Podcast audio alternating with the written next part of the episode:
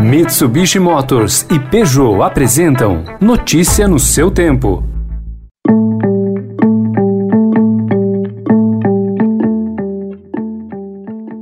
Olá, seja bem-vindo. Começando mais uma Notícia no seu tempo, podcast produzido pela equipe de jornalismo do Estadão para você ouvir em poucos minutos as principais informações do jornal. Entre os destaques de hoje, o anúncio da eficácia de um coquetel contra o novo coronavírus, o segundo turno das eleições no Peru entre a esquerda radical e a direita e no Brasil, a leitura do requerimento de criação da CPI da Covid, com o Senado em clima de guerra. Eu, de, eu acabei de declarar para o Augusto Nunes na Jovem Pan agora. O senhor pode ver aí. Eu dei uma entrevista para ele. Eu falei para ele que se ela for revanchista, eu faço questão de não participar dela. Não, mas, mas se você não participa, é a canalhada lá do Randolfo Rodrigues vai participar. E vai começar a encher o saco. Daí, vou ter que ser na porrada com bosta desse. Esses são alguns dos assuntos desta terça-feira, 13 de abril de 2021. Estadão apresenta Notícia no seu tempo. thank you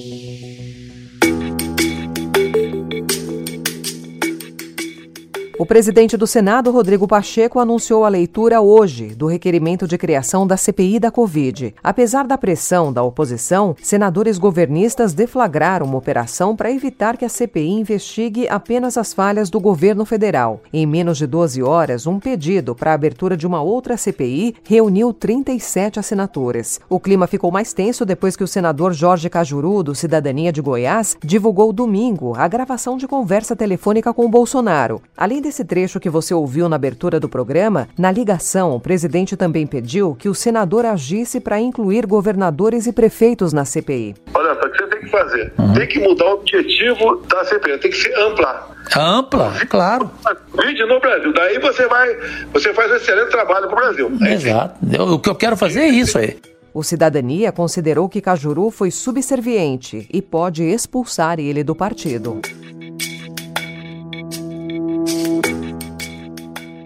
E o Estadão traz hoje uma entrevista com Jorge Cajuru. Após defender, no telefonema gravado com Bolsonaro, que a CPI da Covid inclua governadores e prefeitos, o senador admitiu ontem que ampliar os trabalhos pode beneficiar o Palácio do Planalto. Ele disse que o ideal seria abrir duas CPIs distintas.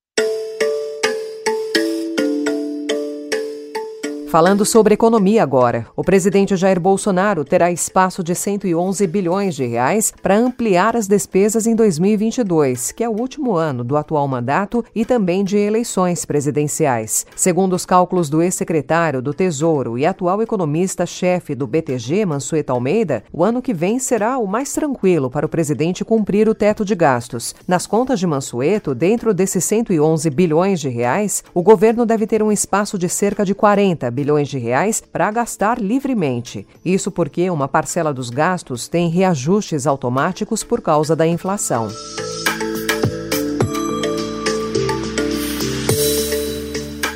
E o metrô de São Paulo teve um tombo histórico nas receitas em 2020, terminando o ano com um prejuízo inédito de 1,7 bilhão de reais. O resultado decorre da queda do número de passageiros por causa da pandemia do novo coronavírus. No ano passado, por causa de queixas de lotação, o secretário dos Transportes Metropolitanos, Alexandre Baldi, afirmou mais de uma vez que operava com 100% da frota disponível, como nessa entrevista para a TV Bandeirantes. De acordo com a necessidade, nós temos colocado toda a frota em operação para que nós consigamos atender o transporte público e evitar aglomeração. O relatório, no entanto, mostra que a diminuição do uso da frota foi generalizada. Diante desse cenário, os dirigentes do metrô falam em cortes de investimentos e atrasos na execução de obras. Notícia no seu tempo.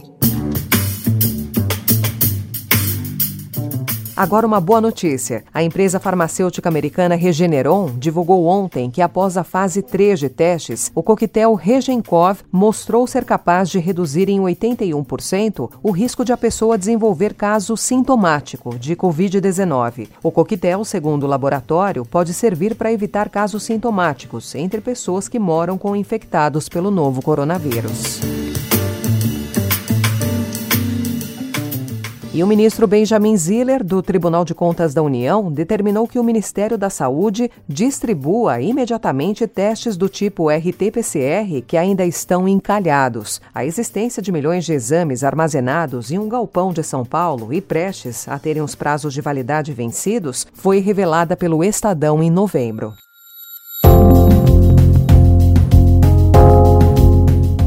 E depois de três meses de confinamento rigoroso, os britânicos finalmente puderam tomar uma cerveja em um pub. No fim da manhã, milhares de academias, salões de beleza e lojas reabriram as portas, trazendo vida às ruas há muito tempo em estado suspenso de animação. Creemos conveniente decir al país que marcando el lápiz de Perú libre el 11 de abril habremos escrito no solamente una nueva constitución, sino uma nova história para o país. Ainda nas notícias internacionais, Pedro Castilho, um sindicalista de extrema esquerda, foi o candidato mais votado no primeiro turno da eleição presidencial do Peru, realizada no domingo. Ele disputará o segundo turno no dia 6 de junho contra um rival conservador. A favorita é Keiko Fujimori, filha do ditador Alberto Fujimori. Notícia no seu tempo. As principais notícias do dia no jornal O Estado de São Paulo e em 20 segundos eu volto com novidades do vôlei e do cinema. Desbravar um terreno difícil, apreciar paisagens ou encontrar novos destinos. Não importa o destino que for explorar, a Mitsubishi Motors tem um 4x4 para acompanhar qualquer aventura. Conheça os modelos em mitsubishimotors.com.br.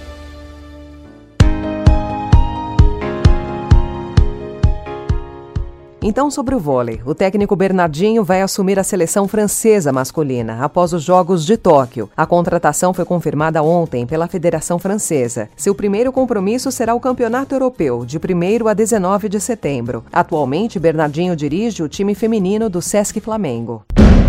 Your hearing is deteriorating rapidly. I can't hear you. Do you understand me? I can't. I'm deaf. I'm deaf. Esse é um trecho do filme O Som do Silêncio, indicado para seis categorias no Oscar 2021 e disponível no Amazon Prime Video. O Som do Silêncio aborda o tema da surdez e a resposta do público surdo à produção tem sido mais de elogios que críticas. A obra conta a trajetória de um baterista que perdeu sua audição de forma repentina. O filme busca inserir o público na jornada sensorial em que Ruben aprende como ser surdo. Hoje, um quarto da população mundial tem algum grau de surdez segundo dados da Organização Mundial da Saúde, divulgados em março.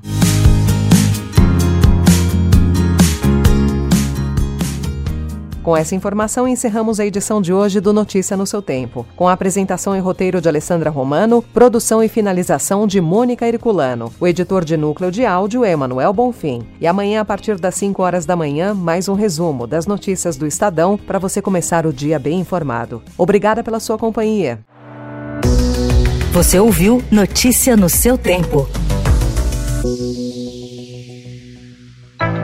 Notícia no seu tempo. Oferecimento: Mitsubishi Motors e Peugeot.